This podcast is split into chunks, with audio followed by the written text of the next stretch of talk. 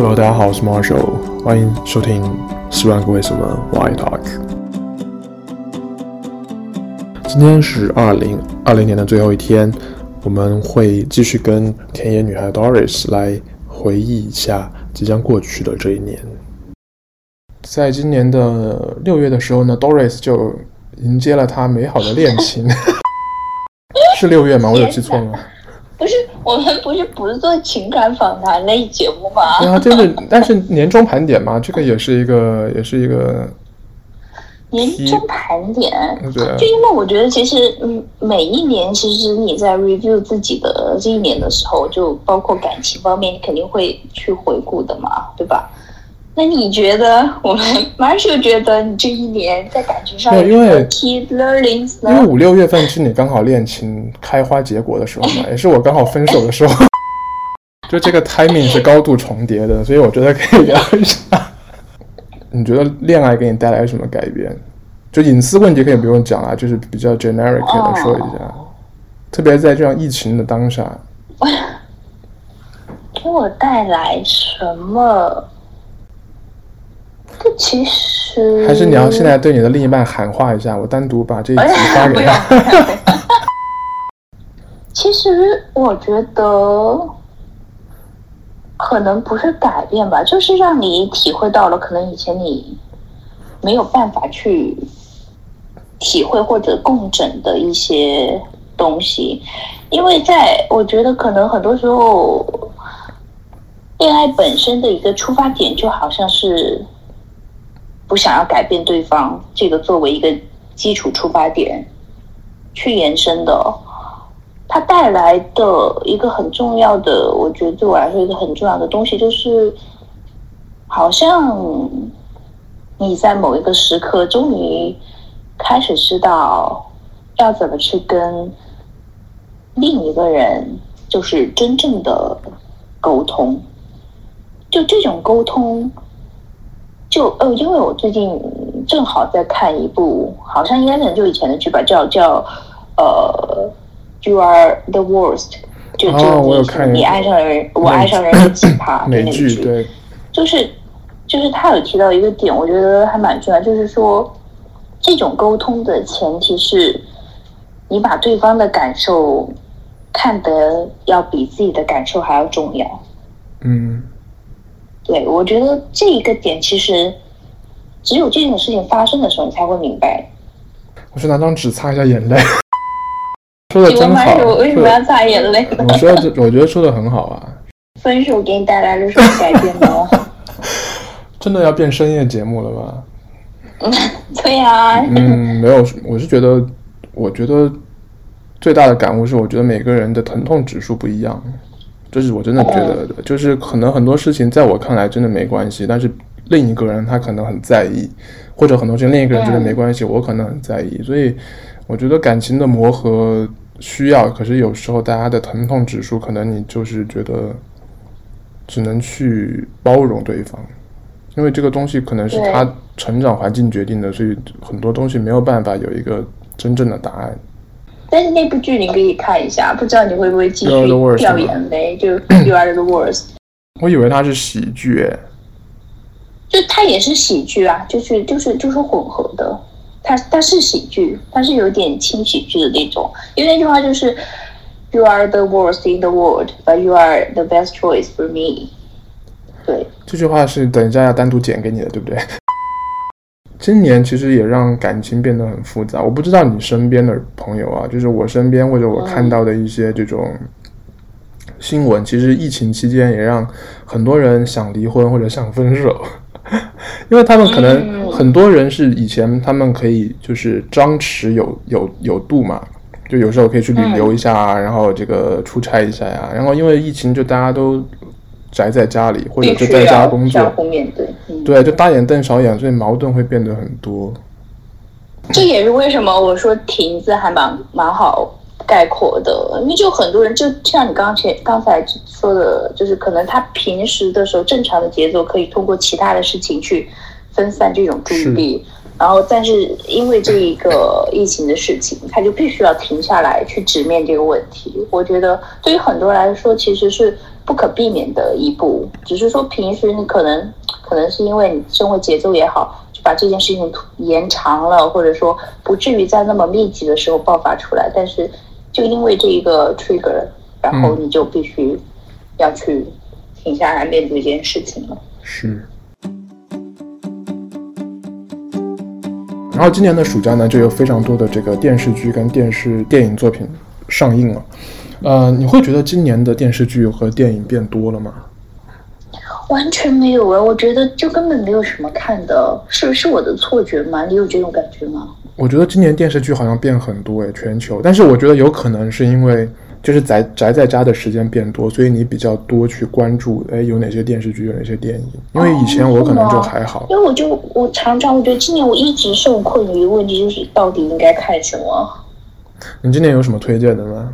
除了摩天大楼，要打个广告，我们那个第一期聊的摩天大楼，大家有对这部剧感兴趣，可以去看本节目第一期的内容，来宾也是 Doris。好像除了摩天大楼之外。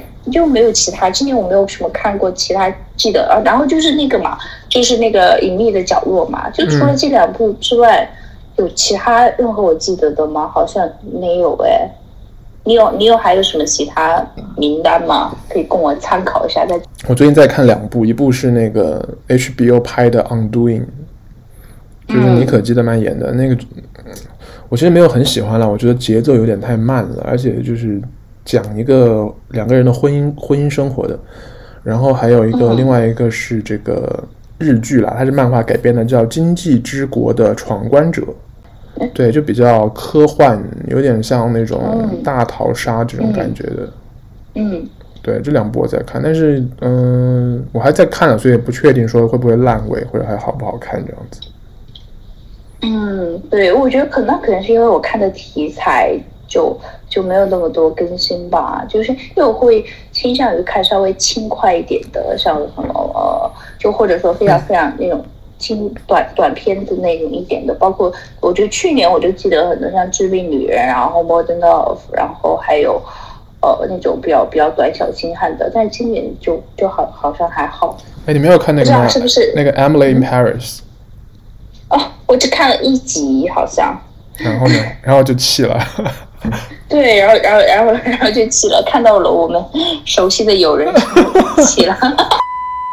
我只看了半集，然后我觉得可能我不是那个 TA。我觉得如果我在年轻二十，呃，不是年轻十岁，可能我会我会看这部剧。但是现在我觉得好像不同步的感觉吧，因为就是看到。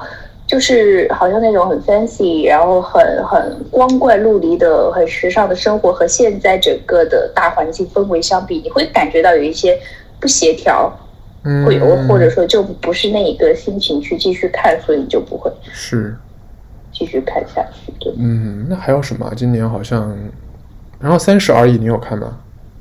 哦，没有。嗯，就这种。因为三十而已就，就对啊，就这种加加重焦虑的这种，哎，这四个字很关键哎，加重焦虑。人，生已经不，就是人生已经还不够焦虑吗？为什么要继续焦虑？哎，那我觉得你，我很推荐你看那个《今际之国的闯关者》。嗯，那个就不太焦虑，因为就是打打杀杀的。啊、但是我看了那个什么，就是三十岁了，呃，处男还会，三十岁了处男，比如魔法师那个什么的，嗯、那个就很轻松，然后我就会看。那个跟你生活差太远了。但 是那个就是很羞耻，对，你有看吗？我觉得你可以看一下。没有哎，我其实不太看日剧的，除了最近这一部，嗯，这个话我们没有太多的贡献。然后 那聊聊 Podcast 好了，九月份呢就是。对本人而言呢，非常有意义的一件事情就是我们的这个节目上线了，然后 Doris 当了第一期的嘉宾。其实你平时也有在听这个 podcast 的习惯，对不对？嗯，有的。我很早以前就在差不多大学的时候，我就开始听播客节目。那个时候，这、嗯、那个时候 podcast 是很少的，或者很难很难找到的。我记得，嗯。你现在现在有推荐的节目吗？这几年？我常看的是呃梁文道的，上上那个现在一个八分，然后像十三幺，因为在在去年、去年前两年我看的就是一千零一夜，然后还有圆桌派，就不知道为什么这梁文道的声音就是特别催眠，就 是就是，但很多时候就是你会在心绪烦乱的时候就点开一期 podcast，然后听到一半你就睡着了，就会就会有这种功效。所以，尤其是尤其是一千零一夜的片头，我真的非常喜欢听，因为它整个是在。深夜的那个街道录制的，然后有很多白噪音，然后就一边讲一边一边录，听上去不像是一个完全的赞美呢，特别是催眠这。没有，是是是很赞美，因为因为你会感觉很放松，然后那个整个的氛围非常的 cozy，所以你才会睡着。因为毕竟我是睡眠比相对来说有一点困难的。嗯。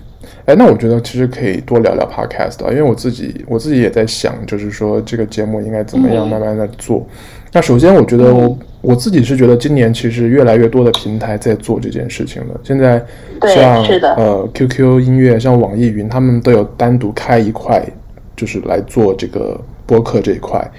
然后也有很多的像呃快手啊，好像据说也在投资这样的平台，然后喜马拉雅也不用说，所以感觉会是未来越来越多的人做这件事情，就是开始去听。嗯，因为因为我记得前两期，包括前两期梁文道访谈的呃一一期访谈，就是在讲这件事情，就是说即使到今天他。依然觉得声音是比就直接看的一个视觉画面更有更有力量或者更有想象空间的一件事情，对，嗯、所以所以会还是会还是有很多人会去听，然后包括我记得我最早听 podcast 是在大学的时候听那种情感类的，哎呀，今天怎么一直在谈情感节目啊？情感类，而且就是你深夜一定要听情感的，而且当时特别声控，就是一定要。男主播那种 沉稳的基因，然后，然后你才会才会觉得听起来好听。哦，我在我的学生年代，深夜听的都是老中医的节目。嗯，你自己听 podcast 的场景一般是什么？你刚才有提到吗？入睡前、睡觉之前会听，嗯、然后其他的呢？所以，其实我觉得 podcast 本来就是一个很，是一个偏。相对于电视或者什么的，就更情感化的东西，我只有会在自己情绪起伏比较比较大或者的时候才会去听 podcast。就包就比如说睡觉前，然后比如说你今天心情突然特别 down，嗯，然后比如或者说你今天心情就是特别的哦，其实很嗨的时候你不会，或者你就是今天心情特别的平，就没有什么起伏的时候，然后或者说你比较烦的时候，你就会听，因为我觉得。Podcast 会给你带来一种陪伴感吧？就这种陪伴感，这种声音带来的触感，是会就是跨越就是空间这个限制的。是，就所以所以，因为我自己是一个就可能想象力还算比较充沛的人，的所以我会比较偏向于这种形式。是，那你觉得内容的部分呢？因为我其实一直在想，就是说。嗯嗯，Podcast 有有一些它可能会比较多是类似空谈，就是它可能不会有很多很庞大的信息在里面。就你可能开车啊，你去洗个碗，你也可以听，你 miss 掉一些信息无所谓。然后有一些就会是很很多很 solid 的内容在里面，可能会有一些理论的知识啊，然后你可能会需要很专注的去听，然后你也确实可以获得很多的呃知识。这样子啊，就是我觉得应该是现在可能有两两个方向啊，你是觉得哪一个比较适合，或者比较符合你觉得的呃 Podcast 的收听习惯？呃，我觉得就我个人，首先从我个人而言来呃来讲的话，嗯，我自己是。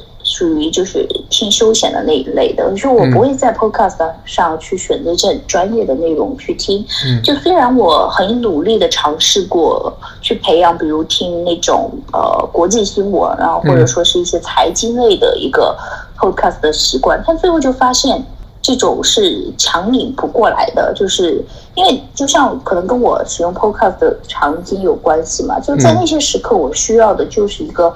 情绪上的放松或者平静也好，然后这些东西其实不会让我想要去以一种工作或者说是一种很全情投入的方式去去听播客，嗯，所以我会倾向于听一些比较稍微休闲一点的，或者幽默一点的，或者说就是就是有一定主题但不会框定的那么死的，可以发散一点的。然后，其实我觉得 Podcast 跟另一个比较有关的，就是跟呃主播他本身的一个一个风格，或者说一个魅力的倾趋向会比较有关系嘛。就包括讲话的那些语调啊，或者讲话的方式啊，其实这个是很很比较相关的。对，我觉得可能我自己的话会比较倾向于这种。然后另一个另一个层面来讲的话，因为我觉得可能如果是专业项的，包括硬核的这种知识的方面的话，嗯。它的一个面临的一个竞争的平台会比较多，因为像 B 站也有很多学习类的视频，是或者说因为你在这些时刻，你可能倾向的是用一个比较整块的时间，然后去很专注的去学，甚至可能要做一些笔记什么的。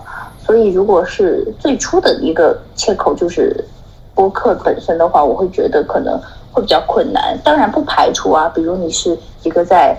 B 站有呃有有有一定关注量的做某一个专业方向的一个一个 UP 主，然后你想要延伸到播客来，然后提供一个更更更 portable 的一个一个素材的一个形式，我觉得这是可以的。但是如果是从播客再到其他的话，我会觉得会比较难。啊，我要去做下笔记了。我觉得这段这段分析非常的给我很多的启发。嗯，当时是出于什么样的一个初衷？然后想要开始这个播客，我觉得它比视频要简单一些，因为视频你也会有画面的剪辑嘛，特别是我们这种比较靠脸吃饭的，嗯、就会还要那个打一下光啊什么的，就很复杂。觉得就声音可能会比较简单一些，而且因为我自己也在听，但是我可能是场景是在做菜啊、洗碗啊、打扫卫生的时候，我希望旁边有一个声音的陪伴。所以我觉得说，可能我也跟你的想法比较类似，就是我觉得休闲一些的这样的形式是我觉得比较适合的。所以当时再加上也有空，然后就想说，朵丽丝这样的田野研究员的帮助，那我们就来做一期吧，然后就把它做起来了。这样。所以我觉得这真的蛮难的，就是能能坚持这么多期，我觉得真的是一件很让人佩服的事情。其实没有很多期了，我们的目标是要向梁文道先生看齐。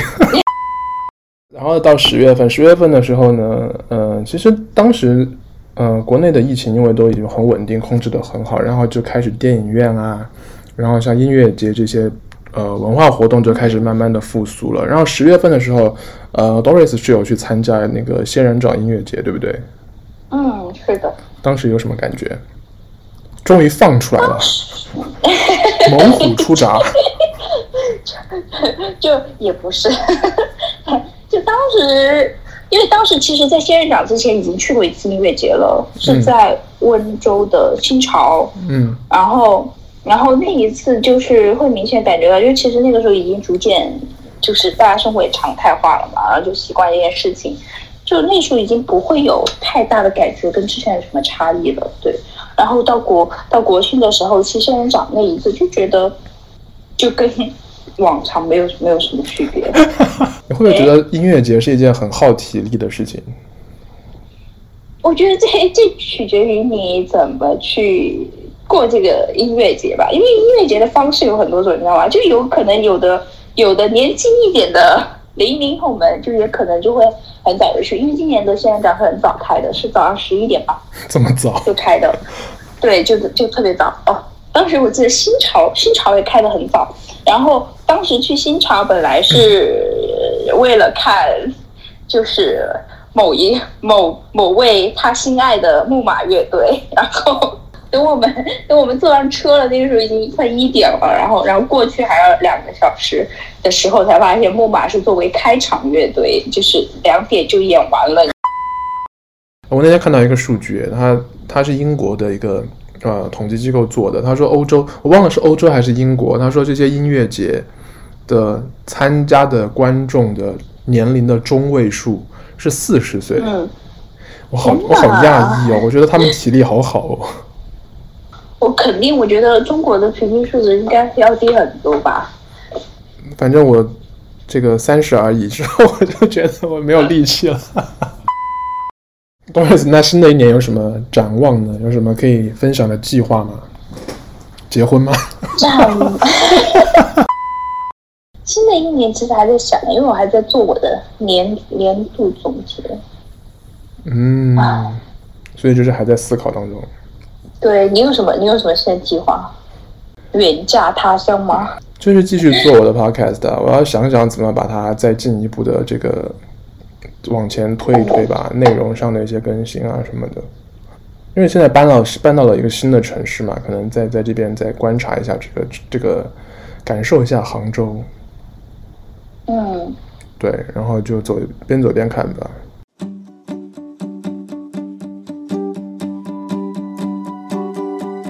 这几天我正好在听五月天的新歌，然后其中有一句歌词，我觉得很适合作为今年最后一期 podcast 的一个 ending。最深刻的故事，最永恒的传说，不过是你是我能够平凡生活。